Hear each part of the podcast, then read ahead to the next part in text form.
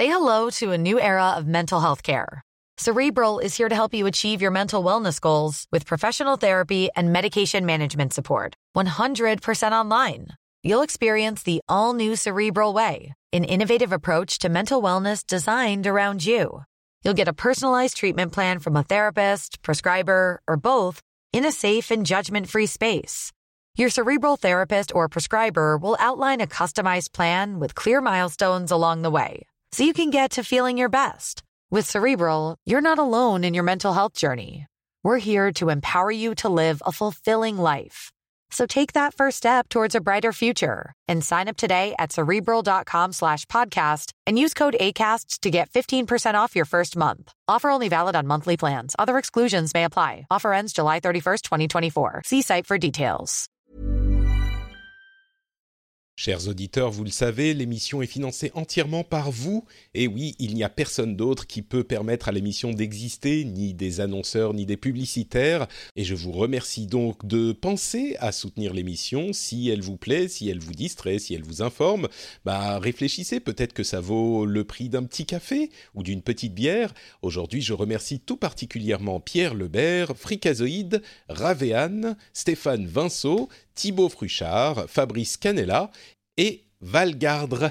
Merci à vous tous et à tous ceux qui choisissent de soutenir l'émission. Bonjour à tous et bienvenue sur le Rendez-vous Tech, l'émission qui explore et qui vous résume de manière compréhensible toute l'actualité tech, internet et gadgets.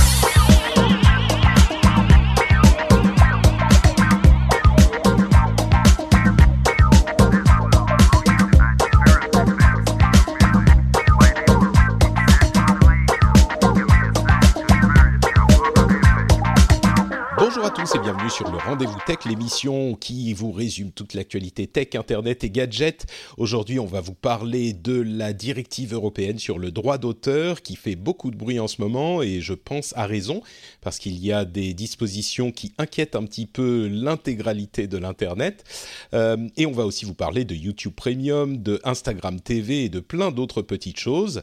Je suis Patrick Béja et je suis très heureux de vous retrouver pour ce nouvel épisode et pour nous aider à discuter de tout ça, et en particulier de cette histoire de directive européenne, j'ai l'immense plaisir de recevoir Julien Lausson dans l'émission pour la première fois, il est un petit peu nerveux, donc j'espère que vous lui réserverez un accueil euh, chaleureux. Comment ça va Julien? Eh bien, bonjour Patrick, ça va très bien. Bonjour à toutes et à tous. Et effectivement, c'est une, grande première pour moi. Bah écoute, je suis heureux de te recevoir dans l'émission, d'autant plus que euh, tu as suivi un petit peu cette histoire de directive européenne. Tu es notamment euh, l'auteur d'un article qui détaille les dangers de certaines de ces dispositions, notamment l'article 11 et l'article 13 euh, sur Numérama. Donc merci beaucoup de te joindre à nous. Et puis on va discuter de tout ça ensemble. Je pense que ça va être intéressant et en même temps inquiétant. Hein. Effectivement. Euh, quand on voit la manière dont les, toutes les organisations de défense des libertés du numérique sont montées au créneau euh, pour essayer de s'opposer euh, tant bien que mal à, à, ce, à cette directive, il y, a de quoi s'inquiéter. C'est vrai, ouais, ça a fait un petit peu une levée de bouclier de, de partout, c'est assez unanime. Euh, et c'est marrant parce que moi, quand j'ai lancé l'émission, j'y pense de temps en temps, peut-être que je l'ai même mentionné, mais quand j'ai lancé l'émission il y a presque dix ans maintenant, Oula, 10 ans. Euh, c'était vraiment, euh, c'était vraiment pour parler de de l'iPhone et des gadgets cool et des goûts, des trucs de Google. C'était des trucs sympas. Et plus ça va ces dernières années, plus on se retrouve à discuter de ces sujets éminemment euh, politiques. Et, euh, et c'est hyper intéressant aussi, mais c'est vraiment pas ce que j'imaginais faire quand j'ai lancé l'émission. Mais c'est quand même, c'est quand même hyper important, quoi. C'est pas des trucs dont dont je voudrais avoir à parler, mais c'est des trucs qui sont euh, essentiels pour pour la tech et qui vont décider peut-être de la manière dont va évoluer le, le, net, quoi. Donc euh, bon, c'est important d'en parler aussi. Oui, en et... effet, oui, bah c'est un peu comme nous à Numérama. Au début, on parlait de peer-to-peer -peer et, et, de droit d'auteur, et puis avec euh, euh, bah, l'actualité, Snowden, Adopi, euh, ouais. la vie privée, on, on, on, en vient à parler de, de sujets gravissimes finalement. Je crois que tu as raison, je crois que c'est Snowden euh, qui a provoqué ce basculement en fait. Ça a vraiment, alors on parlait un petit peu de vie privée, de trucs comme ça, c'était genre, ouais, faut faire attention à ses mots de passe, ce genre de choses, mais enfin, euh, quand Snowden a fait les, révélations qu'il a fait, là on, est on a basculé en fait, le, monde de la tech euh, et de la technophilité a, basculé dans un autre univers quoi. Et, ça c'est l'un des sujets qu'on va, qu'on doit couvrir dans ce nouvel univers, et qui est, comme je le dis, c'est c'est un peu les manger les légumes avant d'avoir la viande, quoi. la, viande, c'est les trucs marrants, de, les nouveaux gadgets, mais les légumes sont hyper importants aussi. Et justement, cette directive, c'est un petit peu les légumes, genre les légumes qu'on n'aime pas, quoi. Les, je sais pas, les épinards ou un truc du genre. les brocolis, euh, ces choses-là. Encore que des brocolis euh, bien cuits et avec euh, un petit assaisonnement, ça peut être vraiment délicieux. Donc c'est ce qu'on essaye de faire avec cette émission, c'est de vous proposer un, un bon assaisonnement à ces brocolis. Euh, franchement, des brocolis frais, c'est très très bon. Donc, les brocolis de la tech. Euh, donc, on va parler de cette directive qui est en cours de euh, passage au Parlement européen. Et comme je le disais, comme on le disait, qui, qui inquiète vraiment euh, une grosse partie du net. Et hum, il y a en fait un ensemble de dispositions sur le droit d'auteur, l'idée étant de réformer la gestion du droit d'auteur à l'heure d'Internet. Et il y a deux articles, qui sont les deux articles sur lesquels on va se concentrer, euh, qui posent vraiment des questions euh, très graves sur non pas juste la gestion du droit d'auteur, mais le fonctionnement du net. Alors ce sont les articles 11 et les articles 13, enfin les articles 11 et 13, parlons bien français. Le premier euh, a à voir avec le droit de citation et le deuxième avec le filtrage du contenu.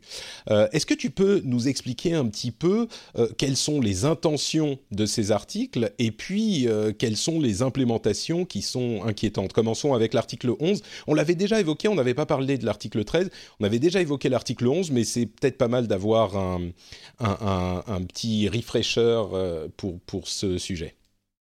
Alors, en fait, voilà, les, deux, les deux articles qui sont contenus dans cette directive, en fait, sont, euh, apportés euh, par la Commission européenne en considérant qu'il y a euh, un certain nombre d'insuffisances dans les, dans les précédents textes et en, en, constatant que, avec l'émergence de grands acteurs du numérique, typiquement Google, euh, ça bouscule certains modèles économiques, typiquement euh, le modèle économique de la presse, euh, puisque bah, Google crée, a créé un grand portail où on peut accéder aux actualités, mais on se demande si Google ne devrait pas investir davantage, soutenir davantage les médias, puisque bah, Google en profiterait également un peu de son côté en affichant des titres, des extraits d'articles. Et euh, ouais, c'est vraiment la suite de cette conversation qu'on a déjà eue il y a peut-être euh, deux ans, qui est une conversation constante, mais qui est très ciblée on va parler des conséquences pour le reste du net, mais c'est vraiment ciblé sur la protection de la presse, cet article 11, dans le cadre de Google Actualité. C'est limite, euh, on fait, c'est limite un, article Google Actualité, quoi. Euh, c'est, bah, quasiment. Ça, ça, n'emporte pas le nom, mais on sent bien que c'est Google Actualité qui, euh, qui est un petit peu, on va dire, dans, dans tous les esprits. Il y, a eu, il y avait eu des actions pour une taxe Google Actualité en France de mémoire, il y a aussi une action en Allemagne. Il y a eu également euh, des textes bah, une action en Espagne. en euh, Espagne, à quel point que ça, a fermé. Oui, qui a conduit Google à carrément fermer Google Actualité. Alors, expliquons le texte et puis on va euh, parler de ses conséquences parce qu'en fait, on l'a déjà vu. Mais alors, que, dit le texte? Alors, le, texte, en fait, l'idée du texte, c'est de créer un droit voisin. Donc, pour l'article 11, pardon, c'est de créer un, droit voisin pour, euh, euh, pour les, médias. C'est-à-dire que, en, principe, si je veux faire un lien, euh, en, étant très synthétique et en résumant, si je veux faire un lien vers un site, je ne sais pas, Le Monde ou Le Figaro, je devrais demander à, à l'éditeur une autorisation pour, pour le faire. Donc, en principe, ça pourrait pas être gênant. On pourrait imaginer que le, les, éditeurs n'auraient pas de, de, raison de refuser, mais pour des, pour des plateformes comme Google Actualité ou même pour des plateformes comme euh, Wikipédia, ça pourrait éventuellement avoir des, répercussions financières, puisqu'un éditeur pourrait se demander à avoir un paiement pour un lien qui est, produit. Et ce qui est très important à noter dans, cette, dans ce, principe, c'est que c'est pas une demande d'autorisation pour une retranscription, une copie de l'article en question. C'est vraiment pour le lien. Euh, c'est pour un tout petit extrait de quelques mots, voire même pour euh, l'URL elle-même, puisqu'elle est euh, en théorie la propriété de l'éditeur qui a publié l'article. Donc même l'adresse peut être concernée par cette demande, par cette obligation d'autorisation, de demande d'autorisation. Et tu évoques Wikipédia. Enfin, c'est vraiment le, droit de citer finalement qui est remis en question, ce qui serait déjà suffisamment préoccupant euh, dans, l'ancien monde en quelque sorte, mais Internet, euh, je ne sais pas, une, énorme partie du net, c'est en fait des liens et donc une sorte de citation. Donc, est-ce que c'est euh, exagéré de dire que ça remet en question le fonctionnement du net ou si, est-ce que je pousse un peu sur la, je tire un peu sur la corde ou est-ce que vraiment on peut dire ça? Ah bah, je, je, pense qu'en tout cas il faut avoir cette menace à l'esprit ça ne veut pas dire que ça va se produire, mais le web étant, étant par essence un, agencement de liens, enfin de sites qui sont liés les uns aux autres, c'est vraiment l'essence même, la base, le principe euh, qui permet voilà de faire des liens, d'aller d'une page à l'autre. Euh, effectivement, vu qu'on crée un mécanisme euh, autour du fondement même du web, je pense qu'il n'est pas exagéré, au moins d'avoir cette menace à l'esprit et d'essayer de bah, justement euh, soit d'arrondir les angles, soit d'empêcher que ça, que ça dérape. Mais alors, on peut imaginer que euh, les, législateurs se disent oui, bon, mais forcément, on va pas aller emmerder n'importe quel petit blog qui va mettre un lien vers notre article. et que donc, encore une fois, on se retrouve dans ce contexte où la cible, c'est vraiment Google Actualité ou euh, n'importe quel site qui fonctionnerait de cette manière. Euh, mais il n'empêche que le principe est établi comme ça. Le principe, c'est pas juste Google doit le faire, c'est euh, pour faire un lien, il faut demander l'autorisation, point barre. Alors peut-être qu'on pourra dire oui, mais c'est seulement pour une société qui a telle limite de chiffre d'affaires, mais à ma connaissance, c'est pas dans ce, de cette manière qu'est formulé l'article. La, et puis surtout, une fois que l'arsenal légal est mis en place de cette manière, ça peut conduire à des dérives vraiment inquiétantes. Et ne serait-ce que comment est-ce que les éditeurs de presse vont gérer l'afflux de, demandes? Euh, Alors, ils auront peut-être qu'ils vont développer des portals, j'en sais rien pour, euh, mais, mais c'est une, opération qui est lourde, quoi. Et bah, ça, devient un petit peu une usine à gaz puisque ça, demande bah, en, voulant aider, j'imagine, c'est un peu, c'est presque contre-productif, mais en voulant aider les éditeurs à être, euh, avoir leurs droits mieux défendus et éventuellement à toucher de l'argent, bah, ça va leur demander un effort important pour pouvoir justement, comme tu dis, euh, gérer bah, l'afflux des demandes, puisque on imagine que des TF1.fr, euh, Le Monde, Le Figaro recevraient des, dizaines ou des centaines de, de demandes d'autorisation pour, pour lier un article. C'est vraiment euh, surprenant comme, euh, comme méthode pour ça, et d'autant plus que si la cible, c'est Google Actualité, euh, ce qui semble être le cas, enfin soyons honnêtes, c'est effectivement le cas. On a déjà vu ce qui se passe quand ce type de, d'obligation est mise en place. On l'a vu en Espagne, au moins il y a cet exemple. Si Google est légalement contraint à euh, demander, en, en l'occurrence c'était à payer, mais le but est de faire payer effectivement, donc de payer l'éditeur pour euh, faire un, pour afficher un très court extrait et mettre un lien vers l'article, euh, il y a deux choses qui se passent. Premièrement, Google, c'est ce qu'ils ont fait en Espagne, a interrompu le service Google Actualité en Espagne, donc il a disparu. Google Actualité n'existait plus en Espagne. Et du coup, la conséquence de ça, c'est que les éditeurs de presse ont perdu du trafic. Donc euh, il y a une chute sensible du trafic vers leurs publications et donc euh, évidemment du revenu publicitaire, de la visibilité, etc. Euh, donc c'est, c'est, j'en, viens presque à me demander, et là je pense que tu n'as pas beaucoup plus d'idées que moi, mais qu'est-ce qu'ils ont dans la tête les, les, les députés européens pour vouloir faire ça. Est-ce que c'est vraiment du lobbying de la presse européenne contre les grosses sociétés américaines qui fait que ça les convainc que c'est une bonne idée? Qu'est-ce que, qu'est-ce qui, à quoi ils pensent en, euh, rédigeant un article de la sorte? Euh, bah, Effectivement, moi je, pense qu'il y a, un effort important euh, des éditeurs et, je pense que les éditeurs vraiment ils, interviennent en ayant des, des bonnes intentions. En, dans leur, dans leur esprit, ils n'ont pas intérêt à, ils veulent pas nuire en tant que tel à Google. Ils veulent juste avoir la certitude parce que bah, ils, ils vivent dans un secteur en crise. La, la, la, la presse a, a, énormément de difficultés à trouver un, un, un modèle économique pérenne. Donc ils, ils, cherchent à essayer de protéger un, leur modèle, mais en le faisant certainement pas de la meilleure des façons. Mmh. Du coup, bah, ils poussent et en, ayant une, stratégie un peu à court terme, en essayant de résoudre le problème immédiatement, sans créer une solution qui pourrait être beaucoup plus durable. C'est sûr que la solution plus durable, on ne sait pas vraiment ce que ça pourrait vouloir dire. Peut-être, euh, enfin, on n'a pas vraiment de réponse. Ça serait tout un autre débat.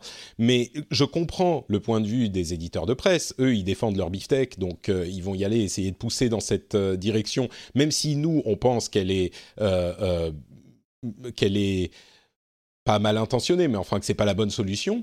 Mais les députés, ils devraient avoir une compréhension minimum de ces sujets. Peut-être qu'ils devraient écouter le rendez-vous tech justement pour comprendre les conséquences désastreuses euh, d'un, d'un, d'une mesure de ce type. Quoi. Les, les députés, c'est, les, c'est sur les députés finalement que revient la faute. Les, les, les éditeurs de presse, je comprends leur démarche mais peut-être parce que autant sur des trucs comme la RGPD, on se disait le RGPD, on se disait euh, oui c'est un peu poussif, mais on se rend bien compte maintenant que c'est sans doute une euh, une bonne chose. Même si je vous avoue que je commence à en avoir marre des, des grandes bannières immenses qui me couvrent la moitié de mon contenu et que je dois cliquer en permanence sur les sur les trucs euh, accepter ou ne pas accepter machin. Mais enfin bon, c'est un autre débat.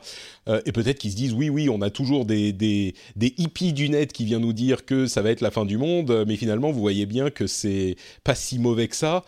Peut-être qu'ils sont dans cet état d'esprit, je sais pas, mais, mais là, on a une, euh, une mobilisation et une réalisation du danger de cet euh, article qui est assez universel, quoi. C'est pas juste des gens qui sont pour, des, qui, des gens qui sont contre.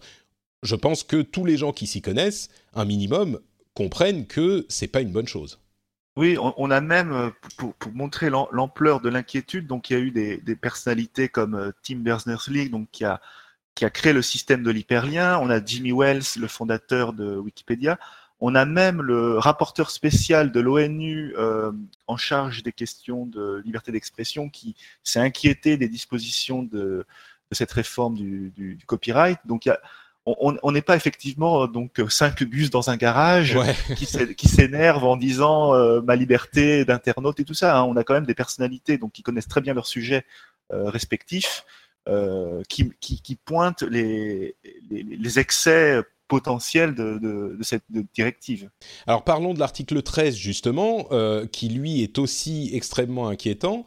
Euh, l'article 13, c'est donc une obligation de filtrage de, tout le contenu du net. Euh, est-ce que tu peux nous en dire un petit peu plus? Voilà, l'idée, c'est en fait de basculer un petit peu le, la responsabilité.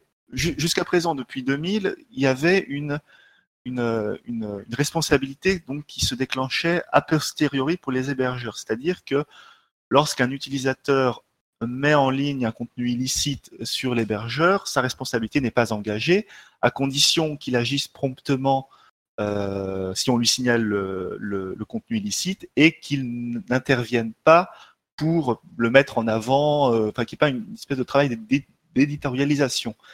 Là, l'idée, c'est de mettre davantage de responsabilités sur les hébergeurs pour qu'ils n'interviennent plus que a posteriori, mais également a priori, c'est-à-dire pendant l'envoi, pendant l'upload d'un fichier, eh bien là, il y aurait des algorithmes et des filtres qui seraient mis en, en œuvre pour vérifier que ce qu'on envoie, eh bien, c'est autorisé ou c'est rejeté.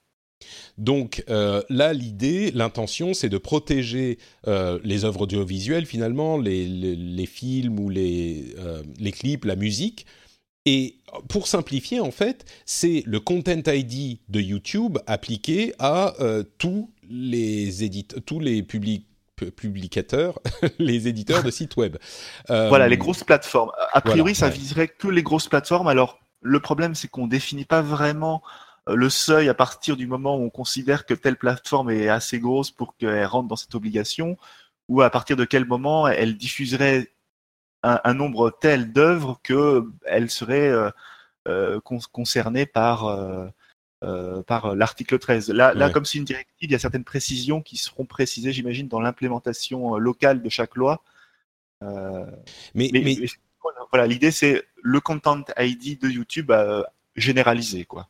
Et là, où euh, on pourrait se dire ah bah oui c'est super euh, donc on a des algorithmes qui peuvent reconnaître euh, les œuvres qui sont protégées parce que la manière dont ça fonctionne sur YouTube c'est que toutes les vidéos uploadées sont analysées et il y a une sorte de fingerprint ID de d'empreinte numérique qui est créée et qui est ensuite euh, comparé au nouveau contenu analysé. Et si le nouveau contenu correspond à l'une de ces empreintes numériques qui existent déjà, eh bien, euh, la, euh, comment dire, le filtrage est mis en place. Et le filtrage, ça peut être n'importe quoi. Sur YouTube, c'est les droits de votre vidéo sont donnés au propriétaire du contenu que vous avez copié en quelque sorte. Je schématise. Donc ça existe déjà sur YouTube. Et j'ai presque envie de dire, comme avec l'article 11, la cible euh, spécifique, on, a, on ne voit pas vraiment, vraiment d'autres cibles que YouTube, parce que tous les autres sont déjà gérés, sauf que sur YouTube, ça existe déjà.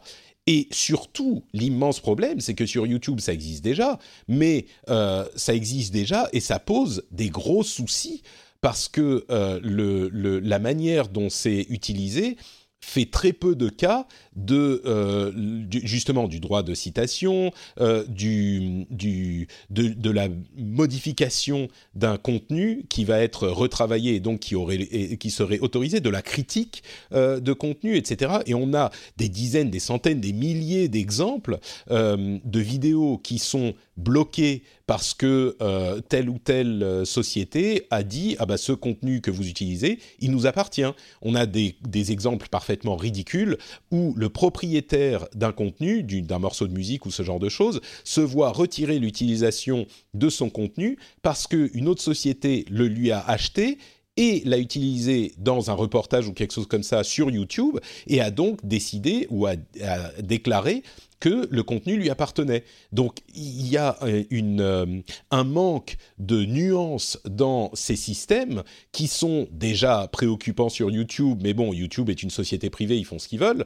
Là, demander une imposition de ce type de système à euh, toutes les plateformes, entre guillemets, suffisamment grosses, c'est carrément demander à n'importe quelle plateforme de faire la police et de, enfin, une conséquence, ça va être qu'ils vont être euh, entre guillemets plus prudents et donc euh, ratisser large et provoquer des, des, une altération de. Alors, j'ai pas envie de, de sortir ma, ma pancarte euh, euh, liberté d'expression, mais enfin, on, on, peut se demander si elle va pas être affectée, quoi. Bah, c'est le problème, c'est que lorsqu'on on fait basculer la responsabilité des hébergeurs d'un système a posteriori à un système a priori, les hébergeurs, surtout des hébergeurs comme YouTube, qui pourraient être, euh, qui pourraient euh, recevoir des, centaines, des milliers de notifications, donc des centaines et des milliers de plaintes, j'imagine que les, même s'ils ont un, département juridique euh, suffisamment solide pour faire face à beaucoup de procès, ils, vont, ils vont vouloir certainement être resserrer la vis et être certain de n'avoir aucun problème, quitte à sabrer des contenus qui pourraient au final euh, être tout à fait acceptés, euh, pour éviter justement d'avoir des, ennuis avec les, droits, les ayants droit. C'est enfin c'est on disait c'est content ID pour le web c'est vraiment ça. Et tous les problèmes qu'on voit et dont on parle depuis longtemps avec le content ID de YouTube je vois, mais, mais en plus, je comprends pas. Peut-être que je rate un truc, mais eh, quelle, de quelle plateforme est-ce qu'on parle? Est-ce que c'est euh, Dailymotion ou Vimeo ou je sais pas moi euh, euh, Spotify? Est-ce j'ai pas l'impression que Spotify ait des problèmes avec de l'upload de contenu Peut-être que ça arrive à la marge, mais je sais même pas de quelle plateforme on parle. Les uploads, les plateformes d'upload de de, de, GIF. Enfin, je ne sais pas, je vois pas quel problème ça résout. Autant pour Google Actualité, l'article 11, je peux comprendre euh, l'idée. autant pour l'article 13, je ne vois pas quel est concrètement, oui, en théorie, euh, dans, dans un, un, univers parallèle, le contenu euh, copyrighté n'est pas protégé, il faut protéger. C'est un petit peu le euh, ah mais attention, il faut protéger les enfants des pédophiles, tu vois. C'est genre le copyright, il faut le protéger. Ok, d'accord. Mais concrètement, là, quel problème est-ce que ça résout ce, ce... Quelles plateformes seraient concernées et qui ne sont pas déjà entre guillemets protégées comme YouTube? moi, moi, je verrais donc dans le champ d'application de l'article 13, effectivement, je verrais les, plateformes vidéo comme YouTube, Dailymotion, euh, Vimeo, euh, probablement peut-être des, plateformes d'hébergement de, photographie, peut-être Flickr.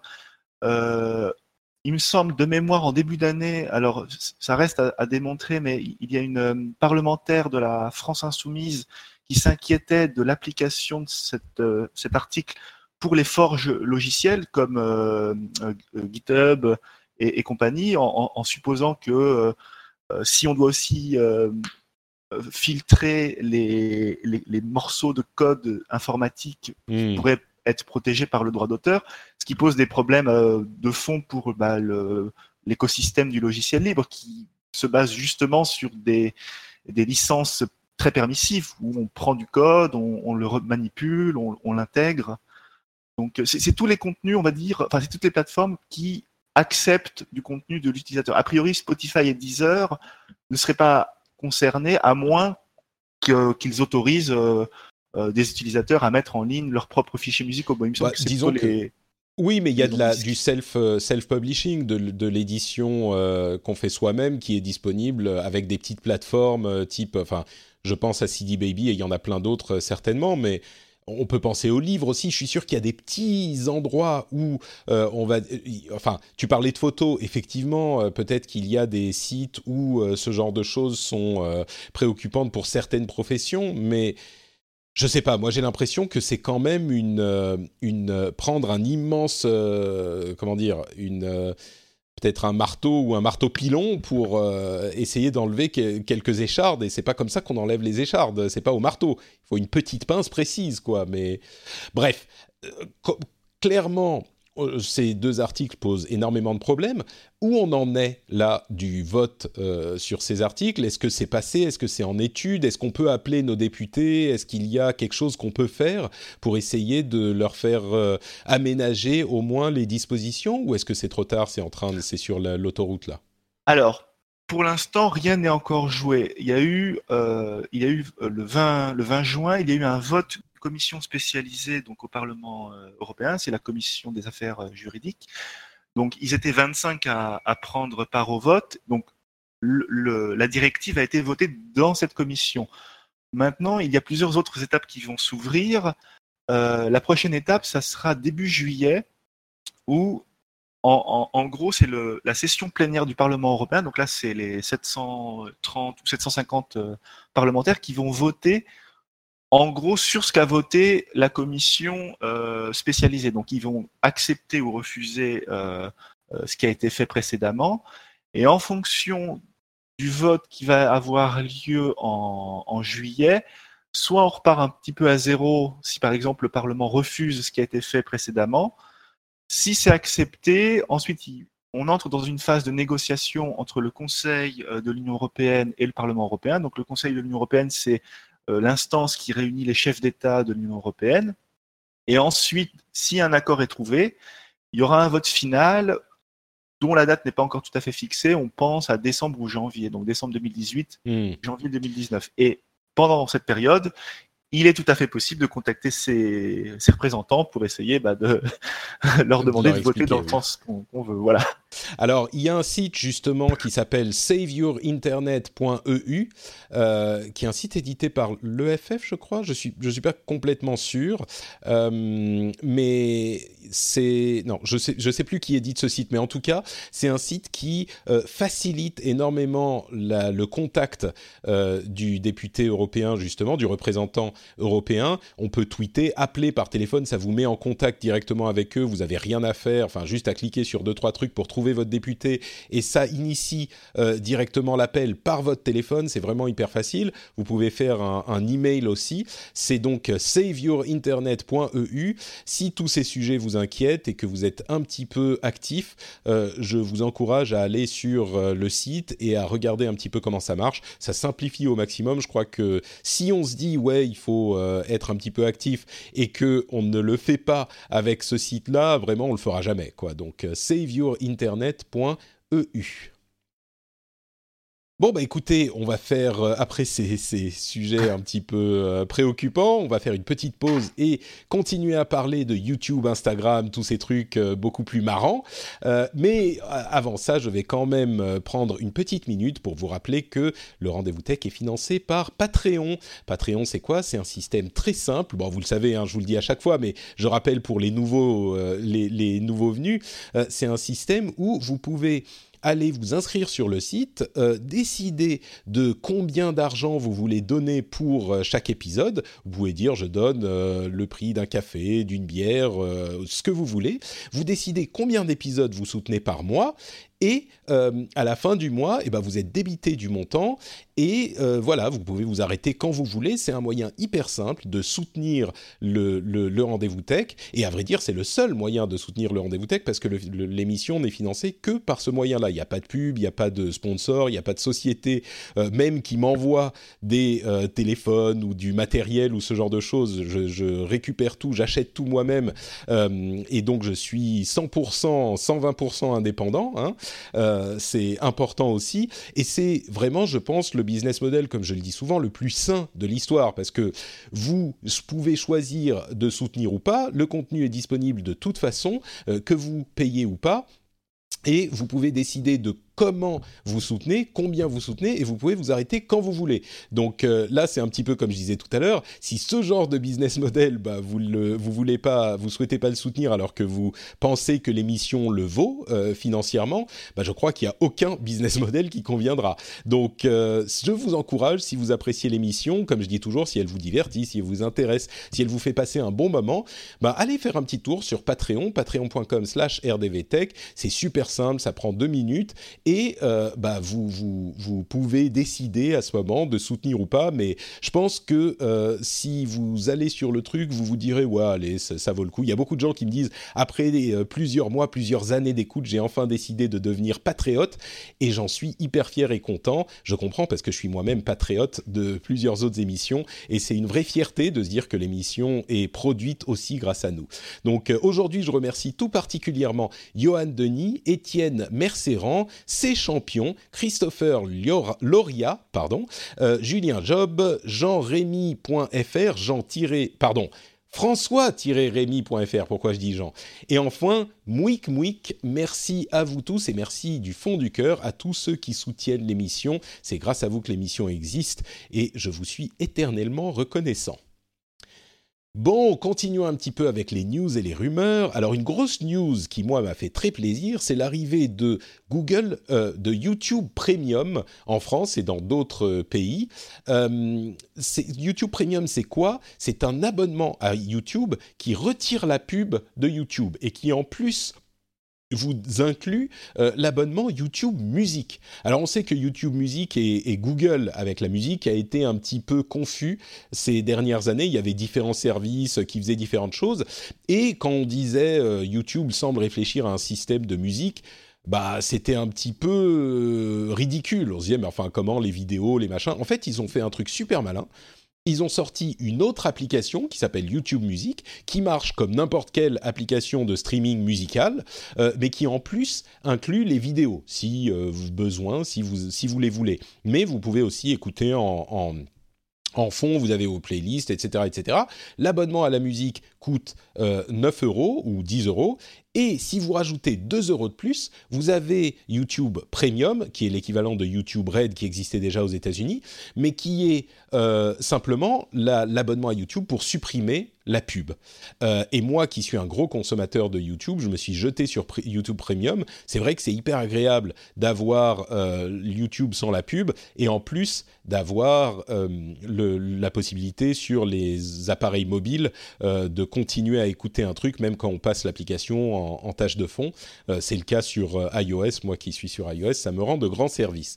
mais donc voilà, YouTube Music, YouTube Premium qui sont arrivés moi, je pensais pas que ça serait aussi intelligemment fait et ils m'ont un petit peu surpris. Je ne sais pas si toi tu es. Je crois que tu es un consommateur un petit peu moins fervent de YouTube ou ça te t'intéresse pas forcément cet abonnement, toi, Julien? Alors moi, je suis euh, voilà juste utilisateur standard de, YouTube parce que l'aspect musical, moi, je, passais par euh, Spotify, mais j'imagine que pour les personnes euh, bah, qui, consommaient de la musique, qui se des, des playlists euh, dans YouTube pour euh, écouter de la musique, c'est un, un, bon système qui, évite tu sais, Il y a plusieurs personnes qui m'ont dit oui, moi je suis sur Spotify, je ne vais pas changer. Je crois que si on est consommateur de YouTube, euh, le, retrait de la pub et oui, il faut transférer ses playlists, tout ça, c'est peut-être un peu chiant, mais YouTube Music marche, j'ai l'impression, aussi bien que tous les autres. Et du coup, on a la musique intégré à... Si on est intéressé par euh, plus avoir de pub sur YouTube, on a presque la musique, entre guillemets, en bonus en plus, quoi. Mm. Tu vois, c'est comme ça que je vois. Ça marche un peu sur deux jambes. Tu as à la fois l'aspect musical et puis bah, euh, tout ce qui est vidéo euh, que tu peux télécharger hors ligne, les, contenus exclusifs de YouTube. donc oui, il marche vraiment sur deux jambes pour que si tu n'es pas forcément très motivé par la musique, eh ben, la vidéo peut éventuellement te, te faire sauter le pas.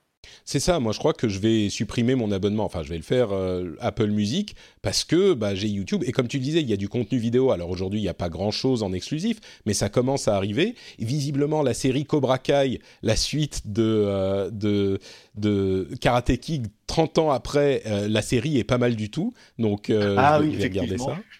Euh, il commence à avoir du petit contenu comme ça. Euh, ça pourrait monter en puissance à l'avenir, mais bref, moi je suis vraiment séduit par ce, service et je pensais pas du tout quoi. Moi quand on parlait de ces trucs là, euh, oui, je voulais ne plus avoir de pub sur YouTube, mais ce bundle en fait est, pas mal du tout, je trouve. Euh, et toujours dans le domaine de la vidéo, euh, il y a Facebook qui est en train d'étendre son, offre Watch, donc YouTube euh, vidéo, en fait, à plein de créateurs. ils incluent plein de types de contenus différents. Donc Facebook s'y attaque aussi, mais surtout, le gros truc qui est arrivé cette semaine, c'est l'arrivée de Instagram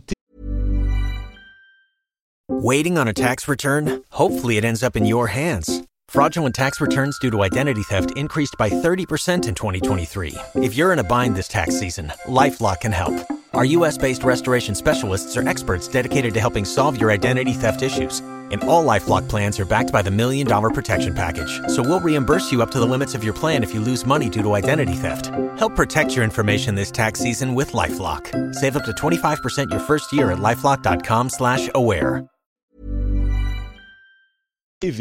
Instagram TV, c'est quoi? C'est une nouvelle app Instagram euh, qui est consacrée à du contenu long format, donc entre euh, bah, 30 secondes, enfin le temps minimum et euh, une heure, c'est une heure maximum, et c'est sur le réseau Instagram, donc vous avez les mêmes followers, les mêmes personnes que vous suivez, et vous avez euh, une accès à leurs vidéos long format sur votre téléphone. Alors c'est vraiment euh, focalisé sur le téléphone. La vidéo est verticale, ce qui fait un petit peu euh, de mal aux yeux de certains internautes, mais qui, je crois, ne dérange pas du tout les plus jeunes d'entre nous qui sont accros à Instagram et qui commencent à avoir l'habitude de ce type de format.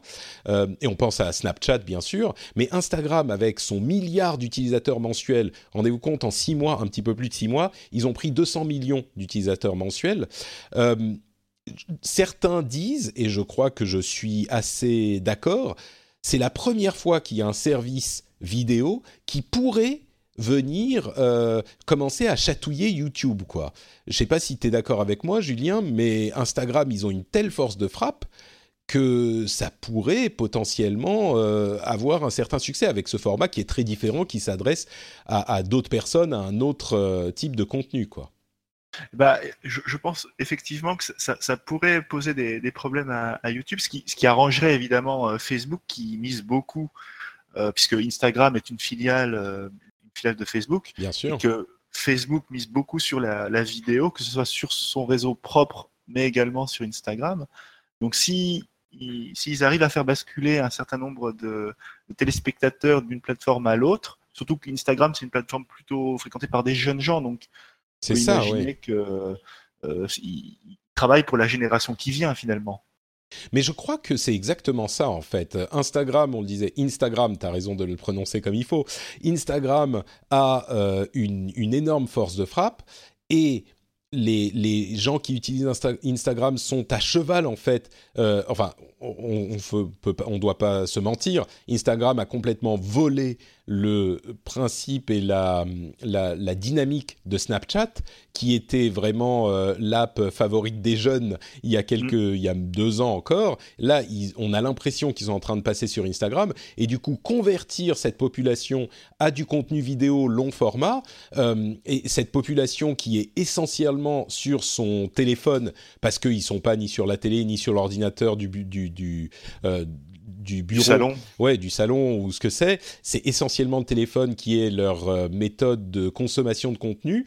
Euh, bah, Instagram TV, ça peut tout à fait créer euh, des, des, usages réguliers, là où euh, des trucs comme Vine ou euh, d'autres tentatives avaient échoué parce que c'était pas une offre complète et c'était pas une offre qui avait suffisamment de, de comment dire, de, de carburant à la base. Alors que là, il y a des tonnes de créateurs sur Instagram déjà qui faisaient des petites vidéos court format. Et, là, on peut uploader carrément n'importe quelle vidéo pré-produite euh, sur la plateforme. Moi, je pense qu'il y a un vrai potentiel. On n'y est pas encore, mais c'est la première fois où je me dis ah là, ça pourrait donner quelque chose. Voilà, la, seule interrogation que j'aurais, c'est est-ce que les gens vont bien tolérer le, le, format vertical sur des périodes de temps un peu, un peu longues, sur 30 secondes, une minute? Certainement, euh, c'est certainement regardable sans, sans problème. Mais est-ce que sur des durées euh, qui durent un quart d'heure, une demi-heure, une heure, euh, est-ce qu'au bout d'un moment, ce format un peu resserré n'est pas, n'est pas, surtout si on, on, imagine quelque chose de très créatif ou, ou avec de la mise en scène et pas simplement face caméra avec une tête qui apparaît en gros plan, est-ce que, est-ce que ça va être, est-ce que ça va bien rendre bah, tu sais quoi? J'ai vu plusieurs personnes me. Euh, J'ai publié une vidéo justement sur Instagram TV. Il y a plusieurs personnes qui ont fait la remarque Ah là là, le vertical, euh, c'est le mal, machin j'ai vraiment l'impression que c'est des réactions de vieux cons comme nous qui sommes habitués à de l'horizontal. Il n'y a aucune raison, enfin moi je vois pas de raison que le vertical. Oui, c'est pas la manière dont on voit le monde est plus horizontal parce que nos deux yeux sont horizontaux, mais euh, il n'empêche, il y a pas, c'est minime. Il n'y a pas de raison que le vertical ne puisse pas, euh, d'une part, être créatif aussi et qu'on trouve des usages intéressants à ce type de format, et puis, euh, franchement, quand on voit ce que c'est que la plupart des trucs sur euh, YouTube, c'est comme tu le dis, une personne qui parle devant la caméra pendant euh, un quart d'heure, 20 minutes, avec des petites images qui passent en fond. Et en plus, on a déjà vu le format Stories. Oui, c'est plus court, c'est 30 secondes ou une minute, mais le format Stories, il y a des gens qui vont regarder 10 000 stories à la suite. Mmh. je pense qu'on est arrivé, en fait, à une étape où le format verticale est viable. Il y a trois ans, on serait peut-être tous dit euh, ouais non mais euh, c'est immonde de regarder les vidéos comme ça. Aujourd'hui, le, le, le, groupe des jeunes qui regardent euh, des vidéos sur leur téléphone mobile, eh ben je pense qu'ils seraient plus clients de ce genre de choses et pourquoi pas en long format. Moi, je, je pense vraiment que c'est possible. Et que c'est nos réactions de vieux cons qui sont c'est moche le, le On n'est pas habitué, on a été formé à, à l'école YouTube. Exactement, exactement. Donc euh, bon, euh, vous pouvez aller vous abonner sur euh, Instagram à NotePatrick si vous le souhaitez. Peut-être que je vais essayer ce format un petit peu plus. C'est sympa franchement comme, petit format et c'est les stories avec des commentaires, avec une réaction à ce que je disais en fait ce que je disais il y a une ou deux semaines, c'est que les stories, ce qui me dérange, c'est qu'on n'a pas les commentaires et donc on n'a pas l'interaction avec la communauté. Là, on a les commentaires sur la vidéo. Donc euh, moi, ça me plaît un petit peu plus. Donc voilà, on verra. Peut-être que je ferai un petit peu plus de ça. Euh, Tiens, parlons un peu de ce Oppo Find X, Oppo Find X, qui est le nouveau téléphone de la marque Oppo, qui fait généralement des téléphones milieu de gamme, on va dire, et ils ont de temps en temps des téléphones haut de gamme, des flagships. Et là, c'est un téléphone qui a fait beaucoup parler de lui cette semaine, parce qu'il a une solution assez intéressante au problème de euh, la petite frange euh, sur les écrans euh, qui vont de bord à bord, et la petite frange où on place les caméras. Et ben là, il n'y a pas de petite frange, mais les caméras sont à l'intérieur de l'appareil et toute la partie haute de l'appareil monte, euh, sort en fait du corps du téléphone pour soit prendre une photo, soit vous faire une reconnaissance faciale comme le, euh, l'iPhone X, l'iPhone 10 et il sort pendant une demi-seconde et puis il re-rentre. On avait déjà vu un téléphone, euh, je ne sais plus lequel c'était, un moto, je ne veux pas dire de bêtises, mais euh, un téléphone qui faisait sortir une caméra, mais là ça faisait très gadget quoi. Celui-ci c'est vraiment toute la partie haute qui est motorisée, qui monte une demi-seconde et qui redescend, et ça vous débloque le téléphone. Euh, qu'est-ce que tu penses de cette solution? Parce que pour le coup, l'écran, il est vraiment bord à bord, il n'y a rien du tout sur l'écran. C'est genre 92% de la face de l'appareil, mm. c'est l'écran, quoi. Alors moi, je trouve que c'est, c'est, pas mal du tout comme approche parce que ce qui m'avait gêné lorsque euh, l'iPhone 10 était sorti, donc avec effectivement l'espèce d'encoche qui regroupe euh, donc la caméra et, les différents systèmes de biométrie euh, faciale, c'est qu'ensuite tu avais tous les constructeurs, en tout cas une bonne partie, qui semblaient trouver que c'était la chose à faire. Donc on a eu beaucoup de terminaux qui, qui sont, qui sont sortis avec une encoche. Là, c'est difficile de dire si c'est la meilleure idée euh, si c'est une meilleure idée, mais en tout cas, c'est une proposition différente. Et rien, rien que pour ça, ils tentent quelque chose d'un peu différent que, que, ce que propose Apple. Euh, moi, moi, je trouve ça assez séduisant. Après, ce qui m'inquiète, c'est est-ce que la partie mécanique, donc euh, l'espèce de glissière, hmm. est assez résistante, le moteur. Est-ce que s'il y a un grain de sable bah, qui, qui, rentre, si on l'emmène à la plage et que bah, il prend un peu de sable, est-ce que ça ne va pas gripper le système? C'est le gros problème en fait de, de ce, ce, mécanisme, effectivement. Euh, tu as tout à fait raison, c'est au moins une solution euh, différente et intéressante à ce problème. Euh, ils ont le mérite d'avoir un vrai, une vraie innovation d'ingénierie. Ensuite, la, la, grande question, c'est ça, c'est la durabilité. Et même s'il n'y a pas de petites poussières ou de grains de sable qui vient se glisser dans le truc, la durabilité, combien de temps est-ce que le moteur va, va fonctionner, etc. Dès qu'on a, dès qu'on introduit des parties euh, mouvantes et mécaniques dans un appareil, eh ben on introduit forcément de l'usure et ce type de, soucis. Mais bon, euh, il n'empêche que le, téléphone fonctionne très bien et euh, il, il offre une solution technique intéressante à ce problème. Ouais, et c'est amusant parce que la manière dont il, s'ouvre me fait, me fait penser au téléphone à glissière qu'on qu'on avait eu dans les ah, années 90. Le Nokia, euh, le Nokia 8910, je sais plus comment il s'appelait, 80. Voilà, où j'avais eu un Samsung. Le téléphone de euh, Matrix.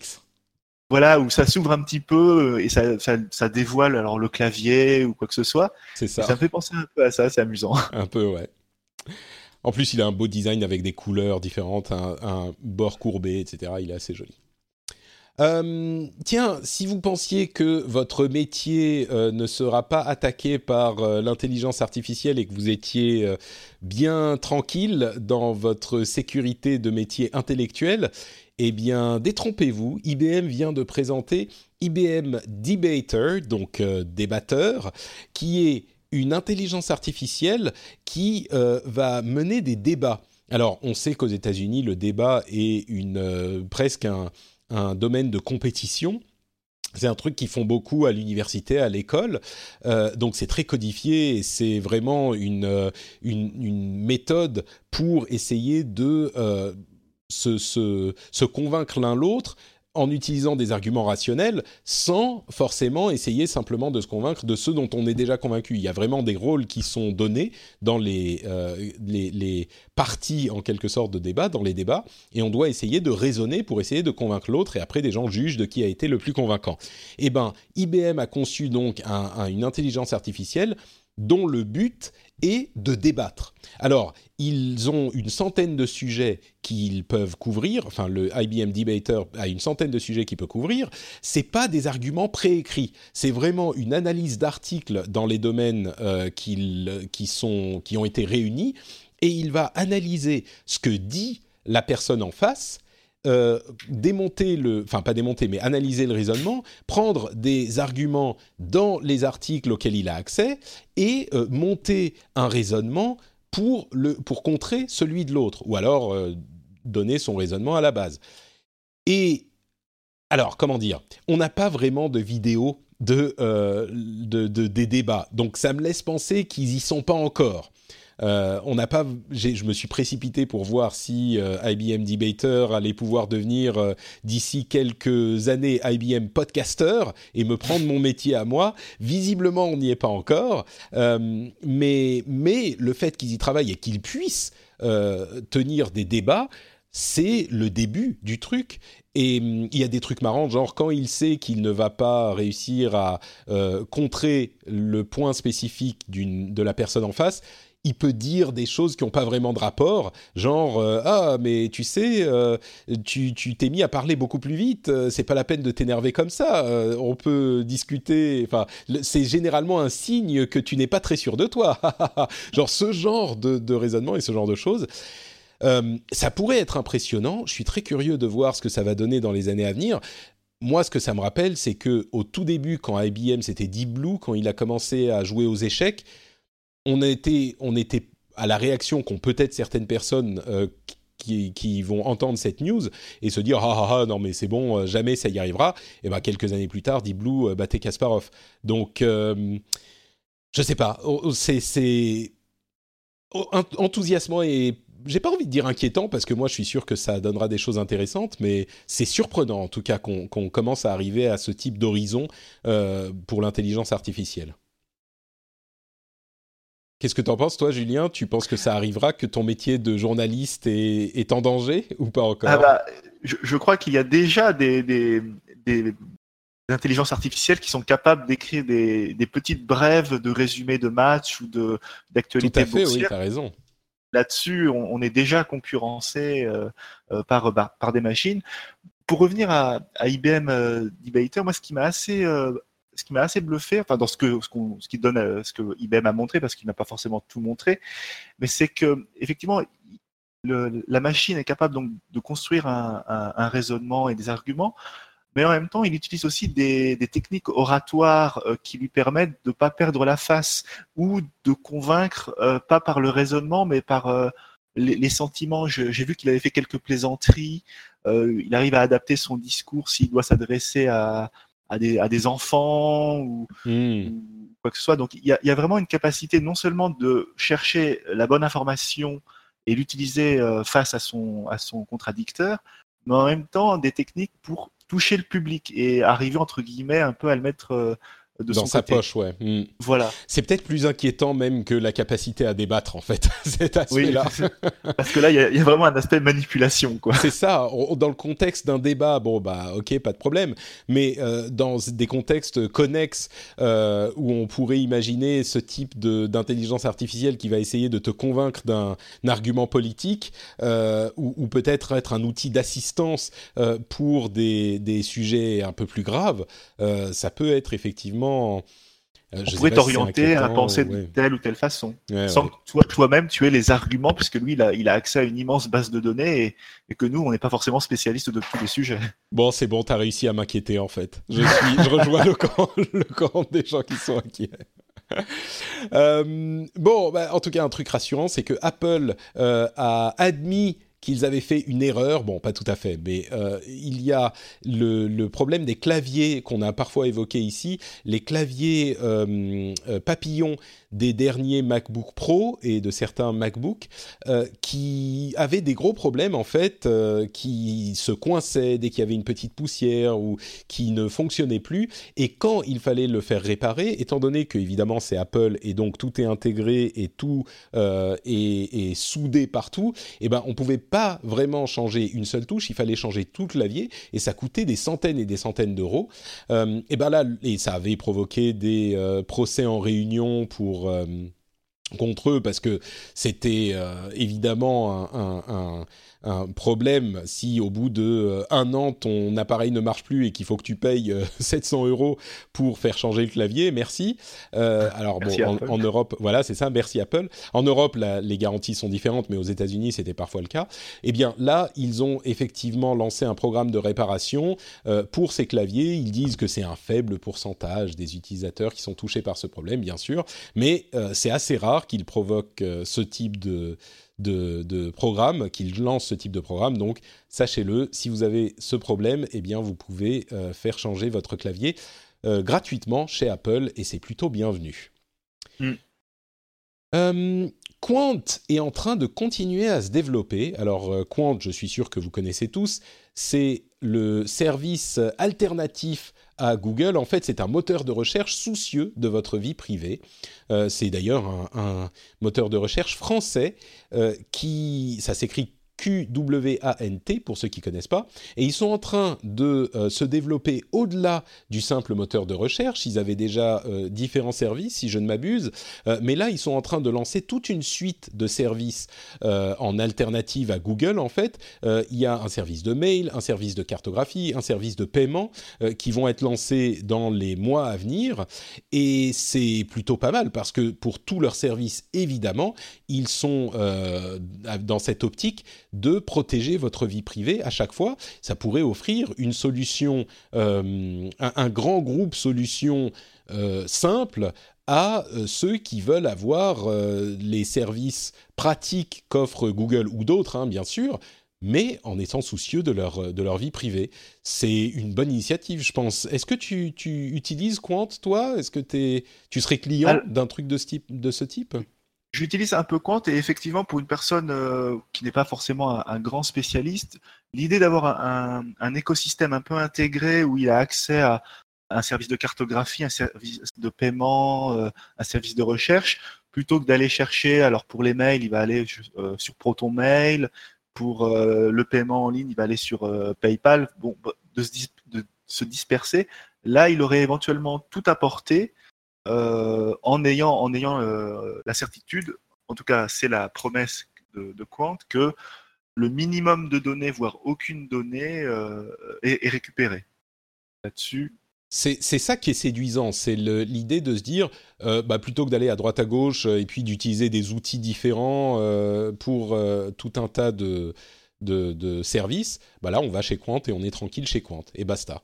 Et alors ensuite, à mon avis, même la plus grande question sera est-ce que en collectant euh, un minimum de données ou même pas de données, est-ce qu'ils vont pouvoir rendre les mêmes services que un Google ou un, ou un autre euh, service de ce type?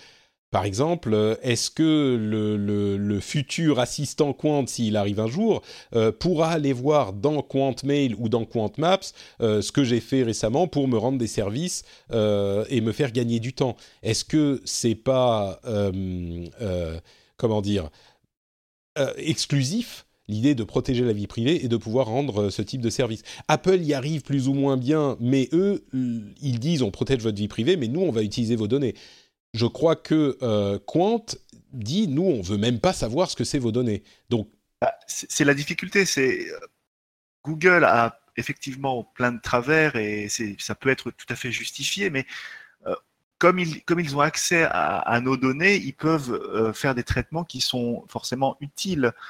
et ils peuvent nous ressortir, si on commande un billet de train et qu'on reçoit la confirmation par email, il peut créer l'information dans l'agenda et, tout de suite on, gagne du temps et, tout ça est un petit peu automatisé. Quant, si par exemple tout est, tout est cloisonné, eh bien ce type de service qui, est pratique euh, par ailleurs bah, ne pourra peut-être pas être délivré. Hmm. Bon, en même temps, on peut se créer maintenant son compte Quant, donc peut-être qu'il y aura des, des partages très protégés de données en interne mais du coup, si on a quand même les données qui sont utilisées en interne, euh, est-ce que on est si différent d'un truc comme euh, Apple finalement, qui euh, lui aussi essaye de protéger votre vie privée, mais utilise vos données en interne? Tout ça est fluide, hein, mais ça serait intéressant de, voir exactement quelles sont les différences. Peut-être qu'on qu'on demandera à, un spécialiste de venir nous en parler un jour. Ça pourrait être, ça pourrait être intéressant. Mais bon, en tout cas, ce qui est sûr, c'est que Quant est une plateforme beaucoup plus ouverte que celle d'Apple et même s'il y a des trucs comme ProtonMail ou d'autres, euh, ou des outils qui vont vous permettre d'installer du PGP euh, dans vos outils de mail, etc., euh, une solution tout intégrée a certainement son rôle à jouer sur le web aujourd'hui. Donc, mm. très positif de la part de Compte, je trouve. Quoi d'autre, quoi d'autre? Tiens, tu, tu, connais ces histoires de trottinettes, de Uber de la... Non, c'est pas du Uber, du Vélib de la trottinette? T'as as entendu parler de cette mode californienne? C'est en train d'être déployé à Paris, il me semble. Hein. Il, y a, Exactement. un ou deux services euh, qui, qui, sont, qui sont actifs. Donc, il me, semble, de ce que j'ai compris, donc euh, via, via une application de smartphone, on, peut, euh, on peut récupérer une trottinette en libre service dans Paris et, et eh bien faire son, son, son déplacement en roulant et, et c'est des trottinettes. Alors l'application en question, c'est Lime, euh, L-I-M-E. C'est la couleur du, citron vert en fait. Et, et c'est des trottinettes électriques. Euh, si je ne m'abuse, je dis pas de bêtises. Hein, c'est bien des trottinettes électriques. Oui, euh, c'est ça. Ouais. Et, et du coup, euh, c'est des trottinettes électriques qu'on peut prendre en, en, les trouvant avec l'app. Et puis, on peut la laisser n'importe où. On n'a pas besoin de trouver un, une borne, en fait, pour la euh, déposer. C'est un petit peu... On peut se lever un sourcil parce que c'est quand même euh, un truc qui n'a pas très bien fonctionné avec Vélib et il y avait des problèmes de vandalisme, etc. Et du coup, je crois que avec les trottinettes avec, euh, avec euh, l'IM. Il me semble qu'il y a déjà des, problèmes où, comme c'est géo, géolocalisé, en regardant sur la carte, des utilisateurs se sont demandé si les, les trottinettes n'étaient pas directement chez des gens.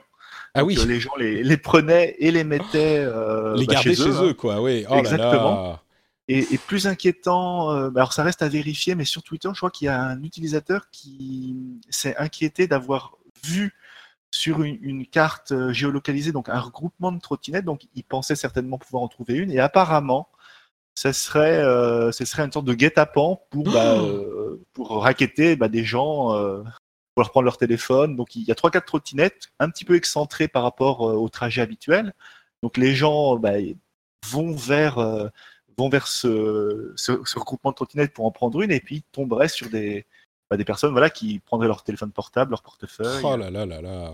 Donc ça, c'est un problème, un problème à, vérifier. Donc c'est un, compte euh, authentique sur Twitter qui en a parlé. Ouais, ouais, ouais, je comprends, mais oh là là. voilà, là, on a deux problématiques. Alors les trottinettes chez les gens, c'est pas grave en soi pour les personnes, mais si tu tombes sur des guet-apens. Bien sûr, oui, oui. Ah, mais à, chaque fois que j'essaye de reprendre foi en l'humanité, euh, mes rêves sont, sont détruits. C'est dramatique. J'avais, à la limite, j'avais même pas pensé euh, ni aux gens qui les prendraient chez eux. Moi, je pensais juste des gens qui les casseraient ou tu vois, juste du vandalisme tout court. Mais bon, très bien. Bah écoute. L'imagination humaine est spectaculaire. Sans limite, exactement. bon, il y, a quand même une bonne chose. Là, tu vas avoir du mal à me, à me dire qu'il il peut y avoir des effets pervers. C'est la formalisation du WPA3, qui est une norme de sécurité euh, pour le Wi-Fi, euh, qui donc elle a été formalisée là, il y a, enfin elle est en train d'être formalisée maintenant, et donc elle sera implémentée euh, bientôt dans tous les routeurs et tous les appareils que vous utilisez, et c'est un moyen d'utiliser la sécurité, enfin de sécuriser vos connexions Wi-Fi, qui est beaucoup plus fort que le WPA2 qu'on utilise depuis presque 15 ans maintenant euh, alors ça va mettre un moment à arriver, mais il y a plein de choses super malines euh, pour euh, la sécurité, il y a des choses comme par exemple le fait que le contenu, enfin je ne sais pas exactement comment ça marche, mais le chiffrement évolue au cours du temps de telle manière que si quelqu'un réussit à craquer le, chiffrement pour votre session de maintenant, s'il a emmagasiné plein de données depuis des semaines ou des mois, eh ben, il ne pourra pas euh, craquer les données d'avant. Il y aura des, des, chiffrements qui auront évolué. Enfin, il y a plein de choses comme ça. Donc le WPA3 arrive euh, bientôt, ou disons commence à arriver. Espérons que les, les, routeurs existants seront mis à jour euh, pour profiter de ces évolutions. Mais en tout cas, d'ici quelques années, ça va commencer à être euh, implémenté. Donc ça, c'est plutôt une bonne chose. Et, ce, qui est, ce, qui est, bien, c'est que les technologies WPA3 seront rétrocompatibles, ce qui veut dire que si tu achètes un matériel euh, certifié WPA3 et que tu n'as rien d'autre en WPA3 chez toi, il, sera capable de fonctionner avec le reste du matériel et il s'adaptera en WPA2 et tu pourras toujours te connecter euh, sans problème. C'est ça. Là-dessus, c'est pas gênant. Bon, et si on parle de petits gadgets, on va conclure avec deux petites news rapides. Euh, Qualcomm a, annoncé, euh, ou on a leaké un nouveau processeur de chez Capcom qui sera sans doute, de chez Capcom, de chez Qualcomm, qui sera sans doute le Snapdragon 1000. Et en fait, le Snapdragon 1000, c'est euh, Snapdragon, c'est un processeur qui est prévu pour les appareils sous Windows. Et c'est un processeur ARM qui est beaucoup plus puissant que les processeurs ARM habituels, mais qui consomme quand même beaucoup moins que les processeurs euh, Intel, Intel euh, de, ce type-là, les processeurs low, euh, faible consommation. et donc, ça pourrait créer. On a aujourd'hui des appareils sous Windows qui sont en train de sortir avec des processeurs ARM existants. Là, ça permettrait d'avoir des, appareils qui seraient vraiment à, à, fonctionnement à puissance comparable avec les processeurs Intel faible consommation euh, pour ceux qui aiment les détails, euh, on est plus proche d'un processeur Intel série U donc à consommation de 15 watts, euh, plutôt que les séries Y qui ont une consommation de 4,5 watts. Donc là, on est à une consommation de 12 watts, mais une puissance qui est beaucoup plus proche de quelque chose de, plus puissant chez Intel.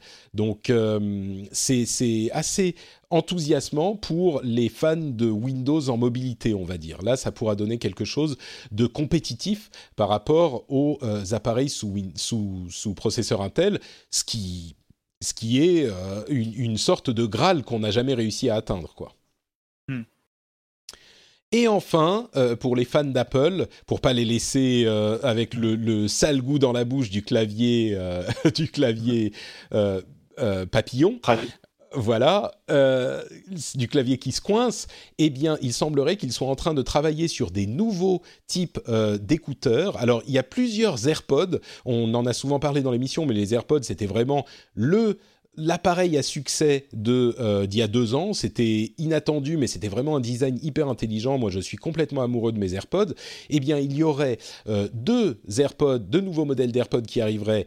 Un cette année euh, avec une nouvelle puce qui permettrait d'utiliser Siri sans avoir besoin de tapoter, mais simplement en parlant. ce qui est super pratique, en fait, c'est c'est un, un petit truc, un assistant qui est dans votre oreille. C'est un petit peu comme le film Her, c'est-à-dire qu'on n'a même pas besoin de, euh, de, faire une action physique, on peut juste parler et, et l'assistant va nous répondre dans notre oreille. C'est un petit peu Google Home ou Alexa euh, dans la, dans la vie, partout avec vous. Euh, donc ça, ça arriverait cette année. et puis il y aurait un autre appareil AirPod qui serait là beaucoup plus évolué, qui aurait une, une, un noise cancellation, comment, comment on dit ça déjà? Un réducteur de bruit, j'imagine. Réducteur de bruit, voilà. Euh, qui aurait de la résistance à l'eau, euh, qui aurait vraiment une meilleure qualité, qui coûterait pour le coup sans doute plus cher. Euh, ce serait peut-être un AirPod Pro ou un truc du genre. Et enfin, il y a des, écouteurs, euh, carrément des gros écouteurs qualité studio en euh, over the ear, donc euh, des gros écouteurs qu'on met sur les oreilles, classiques, qui arriveraient chez Apple. Tout ça est peut-être un petit peu moins intéressant. Pour moi, le plus intéressant, c'est ce, ce, nouveau modèle d'AirPod qui vous met l'assistant dans les oreilles sans avoir besoin de tapoter. Alors je disais la semaine dernière que euh, les Google Home et les, assistants, euh, les enceintes intelligentes n'étaient pas hyper convaincantes pour moi. Ça serait un petit peu hypocrite de dire que je vais beaucoup utiliser Siri, surtout que je, je trouve que Siri est moins performant même s'il est moins moins performant que ce que je pensais par rapport aux concurrents. Mais peut-être que en fait, comme l'occasion fait le larron, l'usage fait l'assistant, et quand on l'a dans les oreilles parce qu'on est euh, en train d'utiliser ses AirPods de toute façon, peut-être qu'on serait plus prompt à les utiliser pour des petites requêtes, quoi. Donc, euh, moi, je suis curieux de voir ce que ça va donner, et je pense que ça pourrait être intéressant, ne serait-ce que pour réaliser le fantasme du film Her, quoi. Et donc ça, ce serait pour 2019, a priori. Alors, ces modèles, ce petit refresh, ça serait cette année, 2018, et le gros refresh, ça serait pour l'année prochaine, avec euh, réduction de bruit, etc. Ah oui, l'étanchéité, etc. D'accord. Une version un peu pro, quoi, une version qui, qui fonctionnerait mieux. Ok. À voir, à voir, ça ne sont que des rumeurs. Et c'est sur cette euh, rumeur, allez, enthousiasmante, sur laquelle on ne va pas pouvoir euh, essayer de mettre une coloration négative, n'est-ce pas? Même si tu vas essayer, Julien, tu vas pas réussir. J'ai tenté. qu'on va conclure cet épisode. Euh, un grand merci à toi d'avoir euh, été présent et de, de nous avoir expliqué un petit peu tous ces détails sur la directive euh, sur le droit d'auteur. si on en veut un petit peu plus, si on veut plus de Julien dans notre vie, est-ce que tu peux nous dire où on peut te retrouver? Alors vous pouvez me retrouver donc sur le site Numérama, donc numérama.com, où bah, tous les jours j'essaye d'expliquer les, l'actualité euh, sous un angle juridique et politique de la, tech, la tech et du numérique en fait. Super, bah oui, Numérama, on les connaît bien, hein, on les aime bien, et donc on vous encourage à aller lire cette excellente publication et retrouver notamment les articles de Julien. Et d'ailleurs, si vous appréciez Numérama et les podcasts, vous serez peut-être intéressé par le deuxième volume du podcast de Numérama qui s'appelle Club Internet, dans lequel, euh, bah, en fait, ils ont un, un volume thématique. C'est le Wonder Women Edition. C'est une série de 10 podcasts qui vont être dédiés à, euh, aux femmes et Internet. Donc, ils vont avoir euh, des dix épisodes où ils vont euh, euh, parler avec des femmes et leur, leur lien bah, avec Internet, comme ils le disent. je vous laisserai aller écouter ça. moi, je vais aller m'abonner. Ça s'appelle Club Internet et ça sera, ça commence en fait, je sais plus quand exactement, mais très bientôt, la, la, deuxième série avec notamment c'est Marie Turcan et et Nelly Le Sage. Voilà, Nelly Le Sage, qui vont animer euh, cette deuxième saison de Club Internet. Pour ma part, vous le savez, c'est Note Patrick euh, sur Twitter, Facebook et Instagram. D'ailleurs, si vous avez suivi ma vidéo Instagram, vous savez ce que c'est, enfin Instagram TV, vous savez ce que c'est que ce petit truc? Vous l'avez peut-être entendu pendant l'émission. Si j'ai pas réussi à euh, bien virer tous les sons. C'est mon petit fidget cube. Vous verrez ça sur la vidéo. Ah, qu'est-ce que j'aime ce petit truc. Vous verrez ça sur la vidéo sur Instagram TV. Euh, donc je ferai peut-être des petits contenus comme ça de temps en temps. N'hésitez pas à aller vous abonner, c'est Note Patrick. Et bien sûr, le euh, site, la page Patreon du Rendez-vous Tech pour soutenir l'émission. Je vous en ai parlé déjà plusieurs fois. Euh, patreon.com slash rdvtech. Si vous aimez euh, les émissions de qualité, j'espère, euh, qui vous distraient et vous informent. Et si vous aimez surtout les business models euh, qui sont qui se foutent pas de votre gueule, les business models honnêtes et éthiques, je pense qu'on peut dire que c'est un business model honnête et éthique. eh bien, pensez à aller encourager l'émission sur patreon.com/rdvtech. Et bien sûr, frenchspin.fr, les notes de l'émission, si vous voulez nous dire ce que vous avez pensé de notre épisode, ce avec quoi vous êtes d'accord, ce avec quoi vous êtes absolument pas d'accord, vous pouvez venir nous le dire dans les commentaires de l'émission. N'hésitez pas à le faire et bien sûr à partager sur les réseaux sociaux. Euh, cette, euh, on fait avec Nicolas Poppy des petites capsules vidéo, enfin audio plutôt, sur les réseaux sociaux euh, avec un petit extrait de l'émission depuis quelques semaines. N'hésitez pas à les partager parce que c'est, j'espère, un format qui pourrait encourager des gens à découvrir l'émission. Donc n'hésitez pas à aller, si vous nous suivez sur Twitter ou sur Facebook, ou sur Instagram même, n'hésitez pas à partager tout ça avec des gens dont vous pensez qu'ils pourraient être intéressés ou dont vous, dont vous pensez qu'il serait important qu'ils suivent l'actualité tech euh, et, d'une manière euh, qui pourrait leur plaire, de manière à ce qu'ils apprennent ces, tous ces sujets hyper essentiels pour notre monde d'aujourd'hui, de la modernité. Merci à vous tous de nous avoir suivis. On vous fait des grosses bises et on vous donne rendez-vous dans une semaine. Ciao à tous